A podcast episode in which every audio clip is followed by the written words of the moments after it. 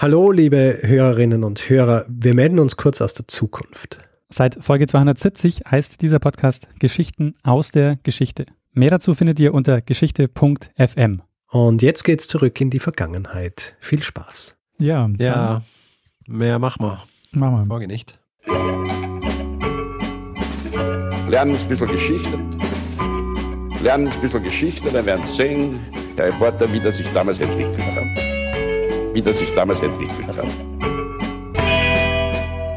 Hallo und herzlich willkommen bei Zeitsprung. Geschichten aus der Geschichte. Mein Name ist Richard. Und mein Name ist Daniel. Ja, und wir sind zwei Historiker, die sich Woche für Woche eine Geschichte aus der Geschichte erzählen. Immer abwechseln und auch immer so, dass der eine nie weiß, was der andere ihm erzählen wird.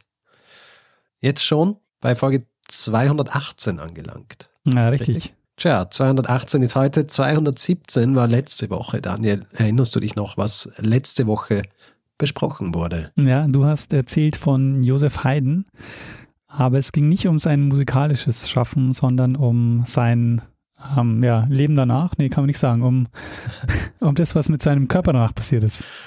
Sehr gut. Es ist schwierig, das irgendwie ähm, anzuteasern, ohne zu viel zu spoilern. Ja? Aber ja, so ist es. Das habe ich letzte Woche erzählt. Daniel, äh, nachdem ich letzte Woche was erzählt habe, bedeutet das, dass du diese Woche dran bist, eine Geschichte zu erzählen. Deshalb frage ich dich, was hast du für eine Geschichte mitgebracht? Ja, Richard, wir springen heute mal ähm, wieder ein bisschen weiter zurück, nämlich ins 15. Jahrhundert Okay. nach Florenz und wir beschäftigen uns mit einer Verschwörung. Oh. Ähm, und bevor ich dir jetzt mehr über die Hintergründe dieser Verschwörung erzähle, über die Beteiligten und äh, welche Folgen diese Verschwörung hatte, äh, steigen wir mal direkt ein in die Geschichte. Aha. Am 26. April 1478, ein Sonntag, äh, sind die höchsten Würdenträger in Florenz äh, im Dom Santa Maria del Fiore versammelt. Und äh, während des Gottesdienstes kommt es jetzt zu einem Mordanschlag. Die beiden Oberhäupter der Familie, über die wir äh, heute sprechen, die sollten ermordet werden. Und äh, es entsteht ein Tumult. Zwei der Verschwörer äh, stechen mit einem Dolch auf ihr Opfer ein, das tödlich verwundet am Boden äh, zu Boden geht. Und äh, die äh, nutzen die Aufruhr, die dadurch entstanden ist, um aus der Kirche zu fliehen, was ihnen auch gelingt. Allerdings töten sie dabei noch eine Person, die sich äh, ihnen äh, in den Weg stellt. Mhm. Die zweite Person, äh, die bei dem Anschlag getötet werden sollte, war der Bruder des ersten Opfers. Und äh, der stand allerdings ein bisschen weiter weg in der Nähe der Sakristei. Und ähm, zwei Priester nähern sich ihm, ähm, haben einen Dolch unterm Gewand, stürzen sich auf ihn, treffen ihn mit dem Dolch am Hals und am Ohr, aber sie fügen ihm nur leichte Schnittwunden zu. Er kann sich gegen weitere Angriffe wehren und mit Hilfe seiner Begleiter gelingt es ihm dann, in die Sakristei zu kommen, wo er sich dann einschließt und äh, erstmal in Sicherheit ist. Und Richard, du weißt äh, wahrscheinlich schon, äh, worum es heute gehen wird, oder? Ich nehme an, von der Verschwörung hast du schon gehört. Äh, Wenn nicht, dann ahnst du zumindest schon, um welche Familie es gehen wird. Ähm, ich ahne, um welche Familie es geht, weil es geht ja immer um dieselbe Familie, oder? ja, ja, es geht, äh, es geht nur um eine Familie. Ja. Die äh, Medici. Äh, wir sprechen heute über die Medici.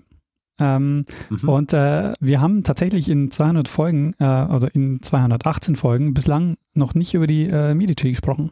Das kann sein, ja. Ähm, obwohl die Medici äh, zu den mächtigsten und reichsten Familien in der frühen Neuzeit ähm, zählt oder gezählt haben. Mhm. Und da das Thema Medici na- deshalb natürlich riesig ist, äh, habe ich mir eine Geschichte herausgesucht, die so einen Wendepunkt darstellt in der Geschichte der Medici, nämlich die sogenannte Pazzi-Verschwörung oder April-Komplott.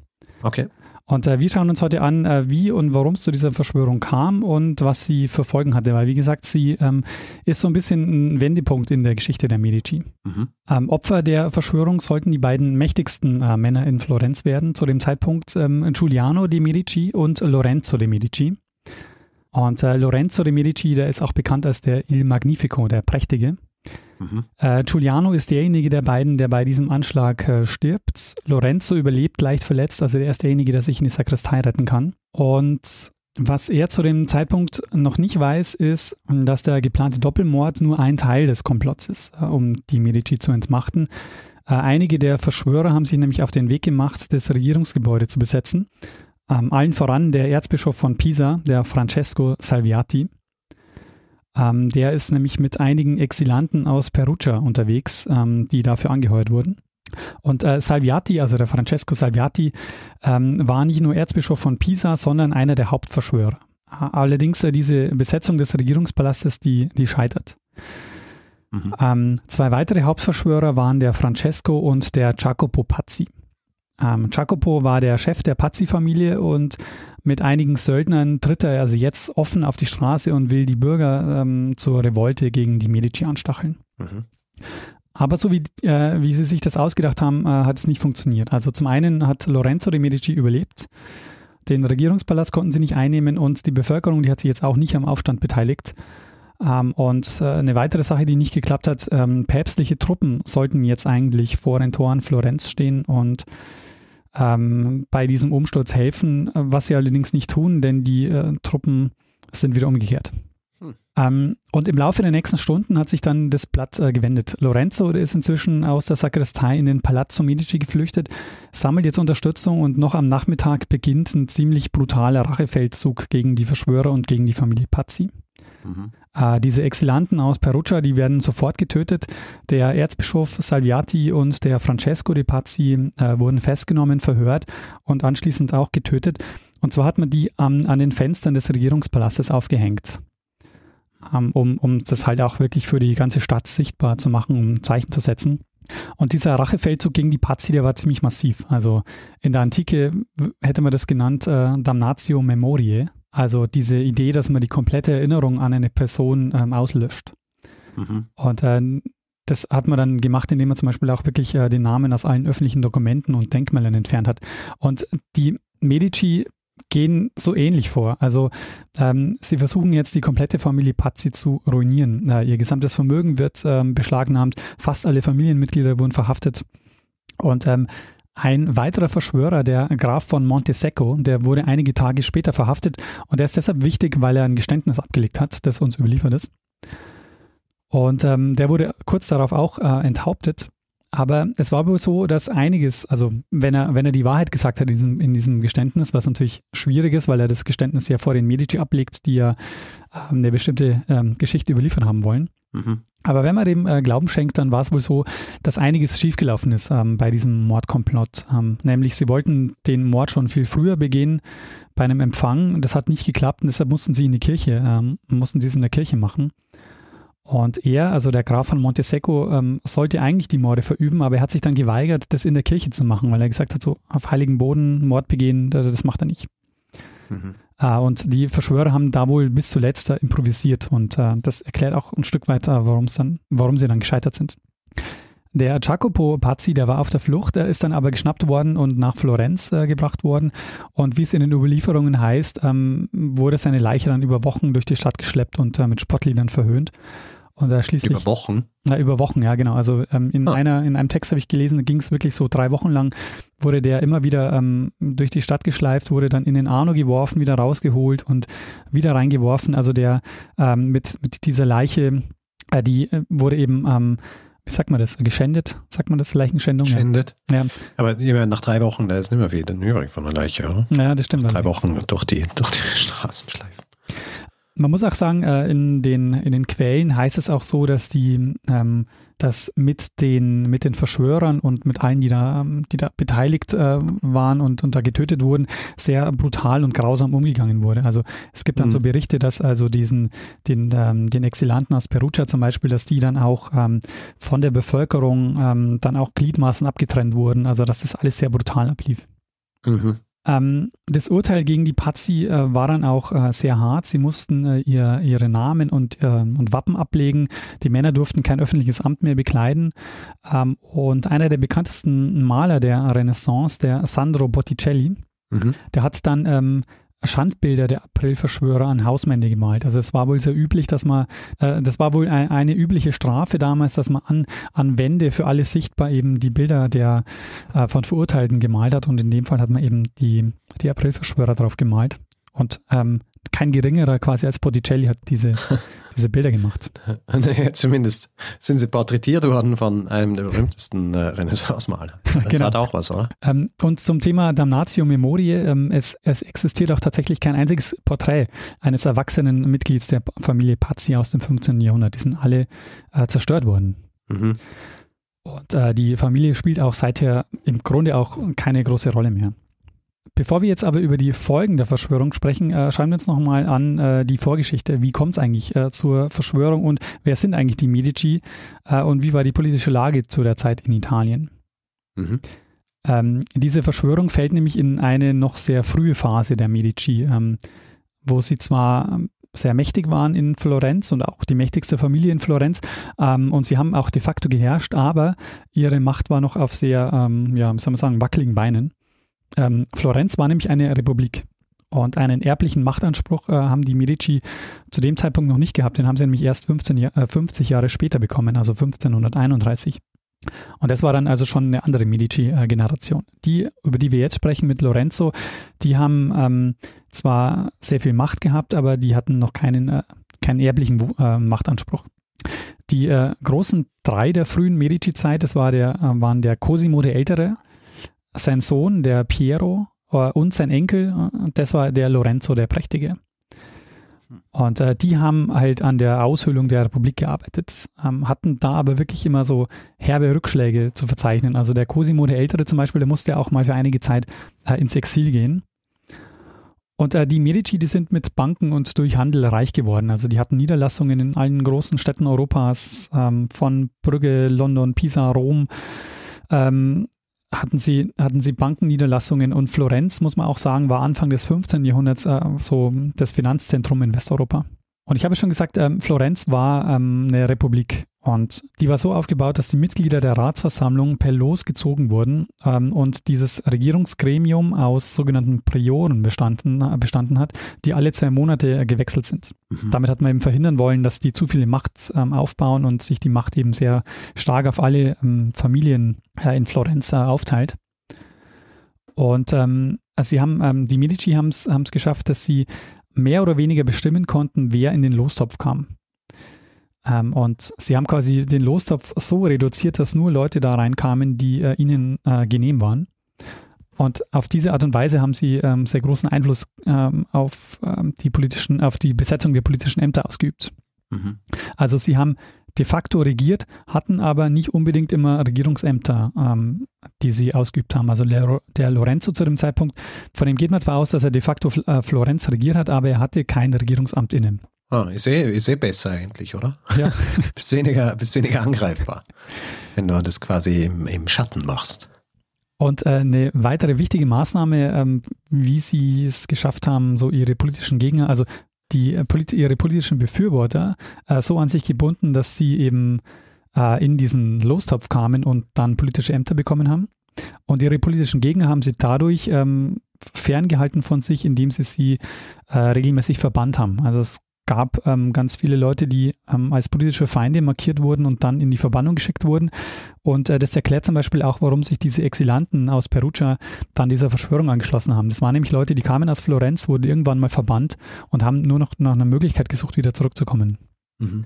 Der Lorenzo, ähm, der hat auch den Namen der Prächtige, ähm, Il Magnifico, habe ich schon gesagt. Und äh, er hat diesen Beinamen deshalb, äh, weil ähm, er macht quasi Florenz ähm, zu einer der wichtigsten Städte der Renaissance, was Kunst, Wissenschaft und Kultur angeht. Ähm, der hat auch selber äh, Gedichte geschrieben ähm, und äh, hat, zu, hat eben Künstler gefördert, äh, wie den Sandro Botticelli zum Beispiel oder auch den Michelangelo. Ähm, und unter seiner Herrschaft wurde Florenz quasi so zu einer der Städte der Künste äh, in der Renaissance. Ähm, es gibt auch eine Zeichnung von Leonardo da Vinci. Ähm, ich habe schon gesagt, dass, ähm, dass ganz viele Verschwörer auch aufgehängt wurden beim Regierung, ähm, an den Fenstern des Regierungspalastes. Und da gibt es auch eine Zeichnung von Leonardo, von Leonardo da Vinci, von einem Verschwörer, der da am Fenster hängt. Mhm. Aber du willst natürlich langsam wissen, wie äh, kommt es jetzt zur äh, Verschwörung gegen die äh, Medici? Ja. Der Lorenzo, der hatte Ärger mit den Pazzi und den Salviati. Das äh, überrascht jetzt nicht weiter, weil die beiden, äh, die beiden Familien waren jetzt ja am, Einsch am Anschlag beteiligt und haben den eingefädelt. Der Konflikt entstand ähm, mit einer Geschichte, die mit dem Papst zu tun hat, nämlich mit äh, Sixtus dem Vierten. Der äh, Sixtus der ähm, Vierte, der war bekannt für seinen, äh, für seine Vetternwirtschaft, also für den Nepotismus. Äh, der hat versucht, seinen Verwandten wichtige politische Posten zu geben Und äh, für seinen Neffen hat er die Stadt Imola äh, erwerben wollen. Und Imola ist in der Nähe von Florenz und eigentlich hat Lorenzo ähm, da auch Interessen gehabt und hat deshalb dem Papst äh, einen Kredit verwehrt. Und äh, die Medici waren zu dem Zeitpunkt die Haus- und Hofbankiers des Papstes.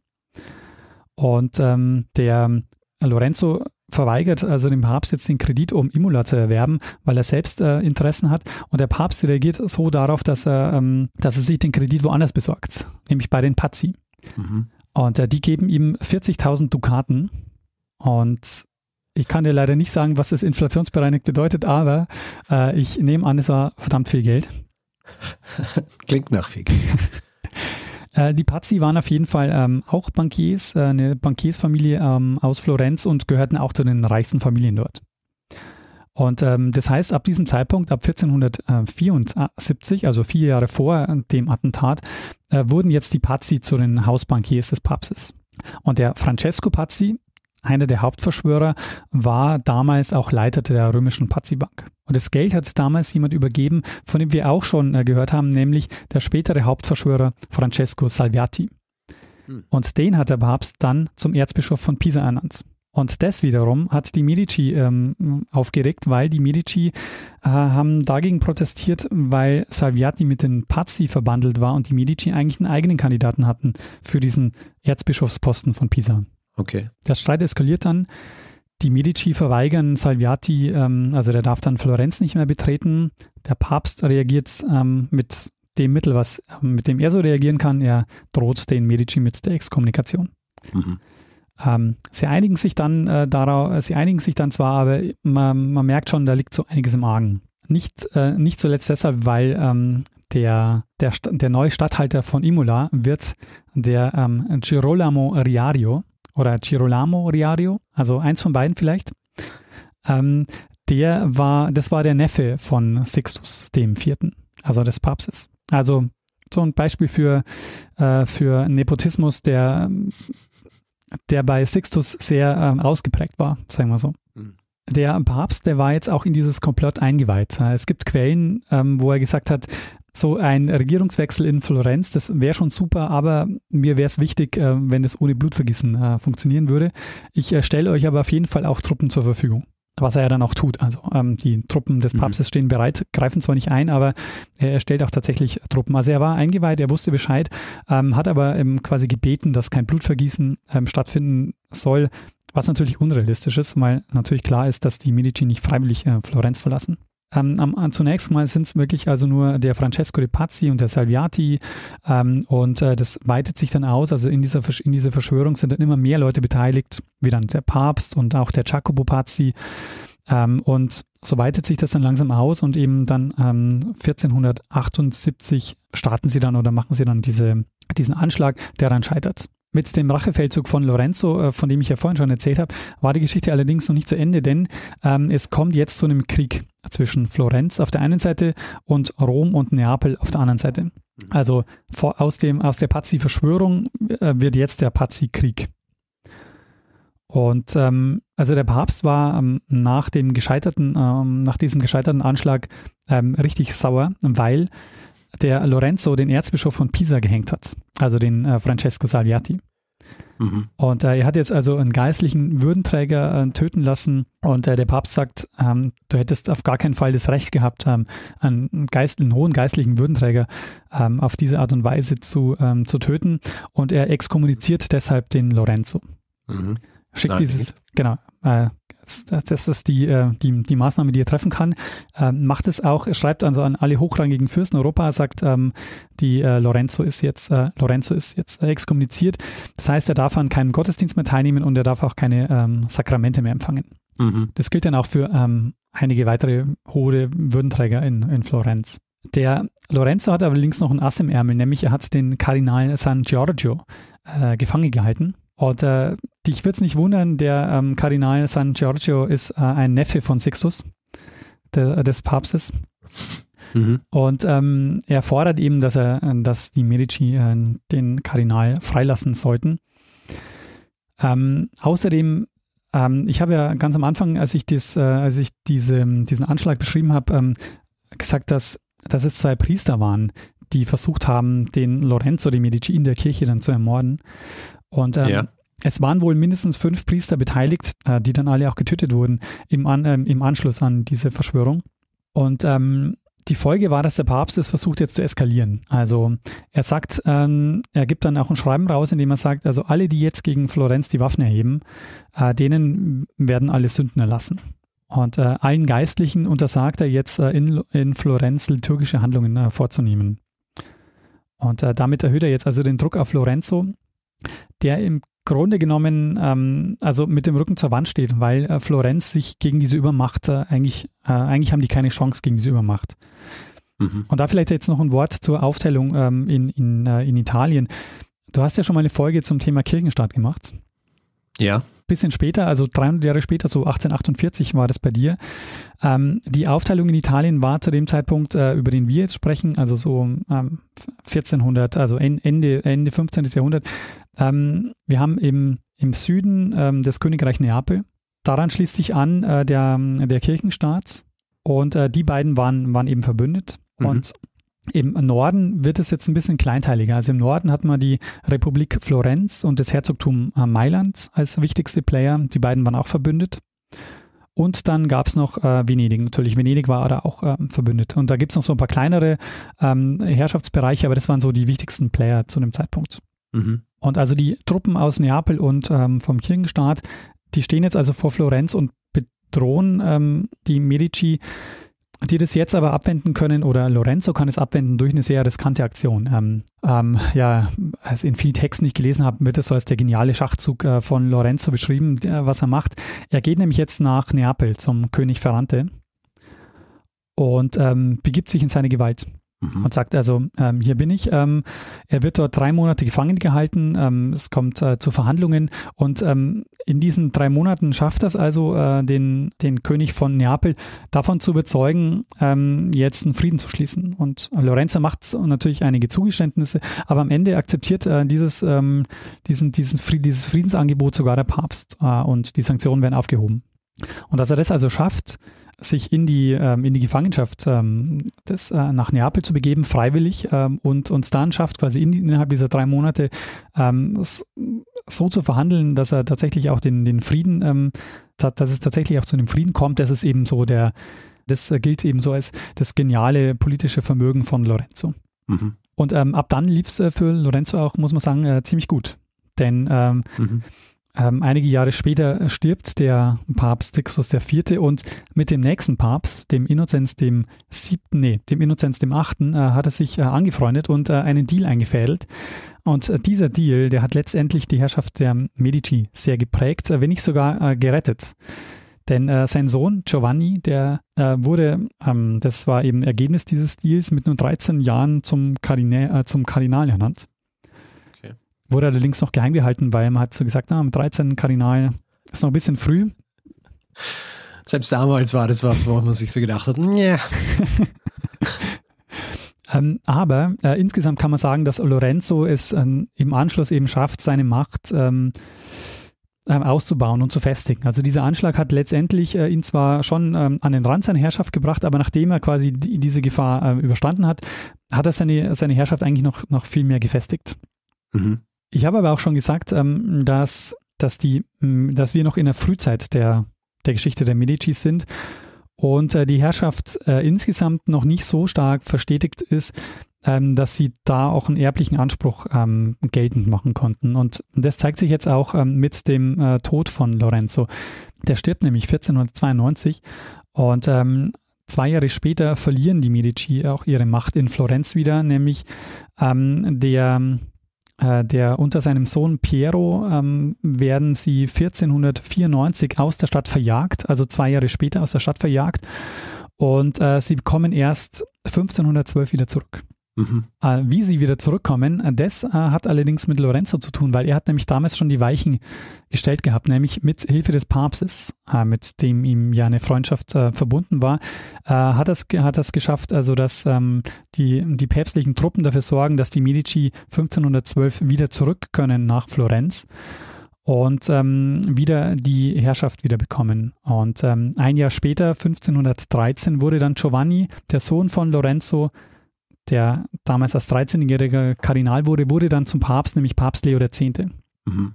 Und äh, er war einer von zwei Medici-Päpsten. Der übernächste Papst ähm, war der uneheliche Sohn von Giuliano. Und ich weiß nicht, ob du dich noch an Giuliano er erinnerst. Giuliano ist der Medici, der ähm, bei dieser Verschwörung äh, ermordet wird in der Kirche.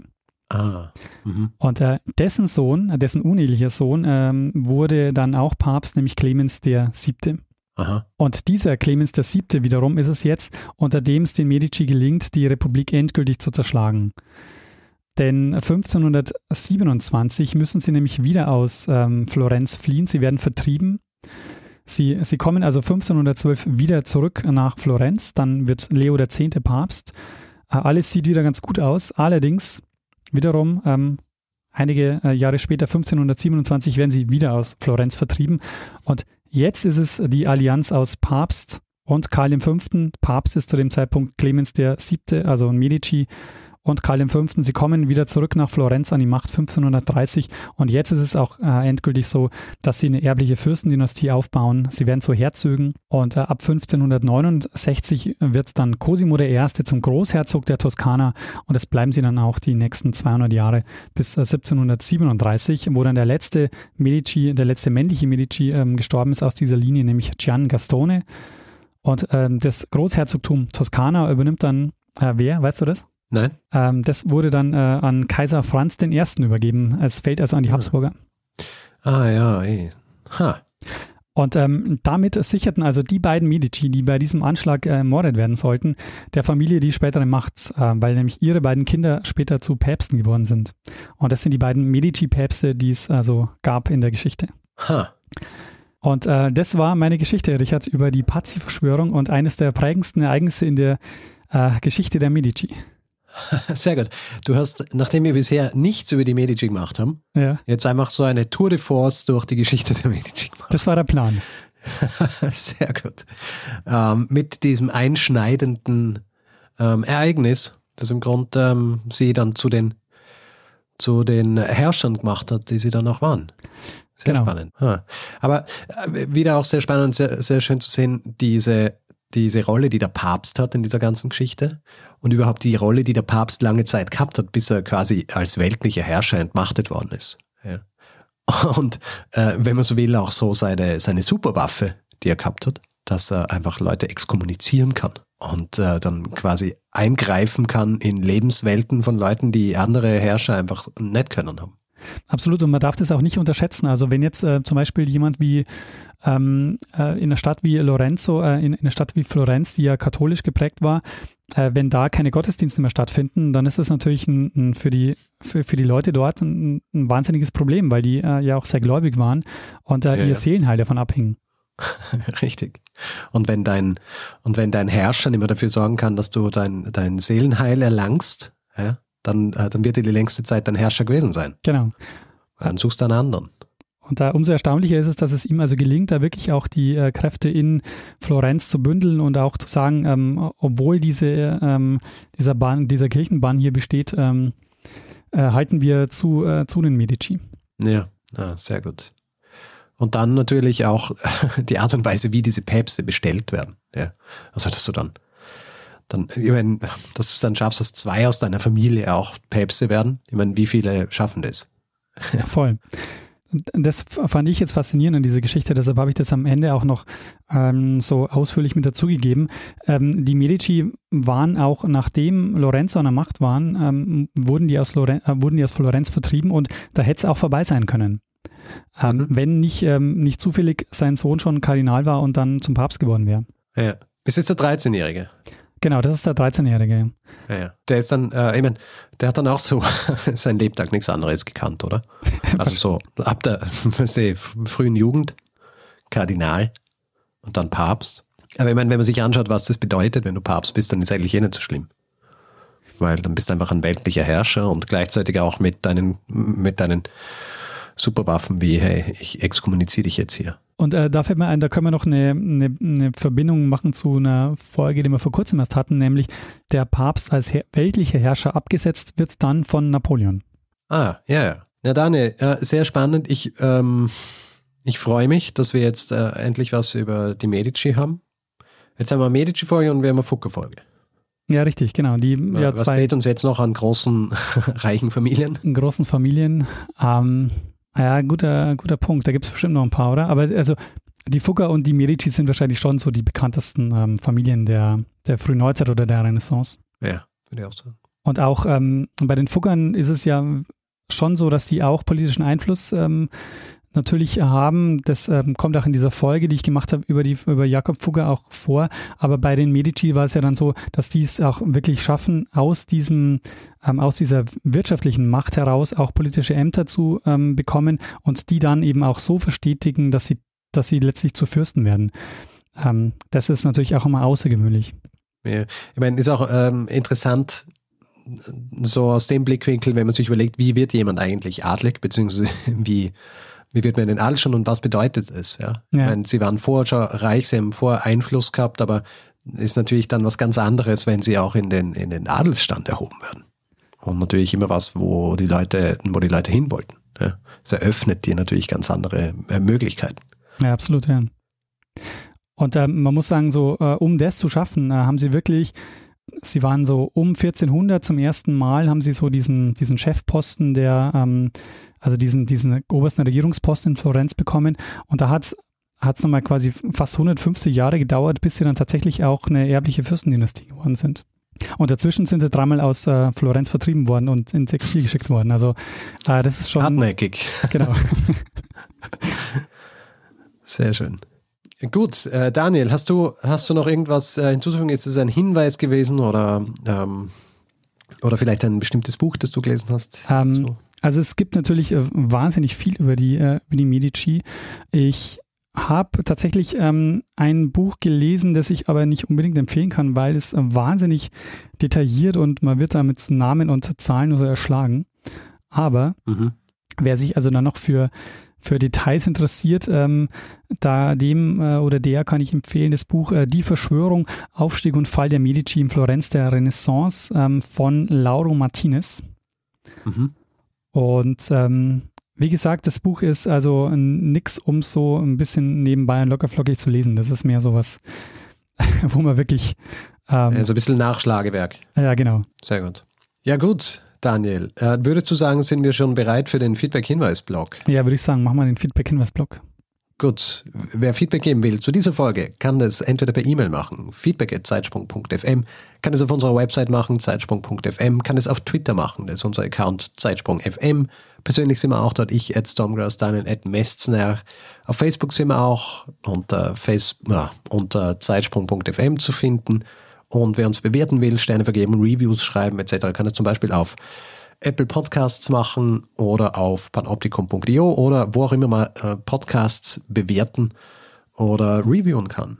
Ja, und außerdem gibt es eine Möglichkeit, uns finanziell zu unterstützen. Äh, wir würden uns wirklich sehr freuen, wenn ihr uns dabei helft, hier jede Woche eine äh, Geschichte zu erzählen. Und wir haben alle Hinweise, die ihr braucht, um uns ein bisschen was zukommen zu lassen, auf der Webseite zusammengefasst. Und ähm, ja, wir würden uns freuen, wenn ihr da mal vorbeischaut und äh, uns ein bisschen was in den Hut werft. Wir bedanken uns in dieser Woche bei Benjamin, äh, Pflüger, Tom, Alexander, Martin, Steve, Philipp und Heike. Vielen, vielen Dank für eure Unterstützung. Ja, vielen herzlichen Dank. Ja, Richard, was bleibt uns jetzt eigentlich noch? Ähm, ich würde sagen, uns bleibt eigentlich nur, dass wir dem einen das letzte Wort geben, der es immer hat. Bruno Kreisky. Lernen ein bisschen Geschichte. Lernen ein bisschen Geschichte, dann werden Sie sehen, der Reporter, wie das sich damals entwickelt hat. Wie das sich damals entwickelt hat.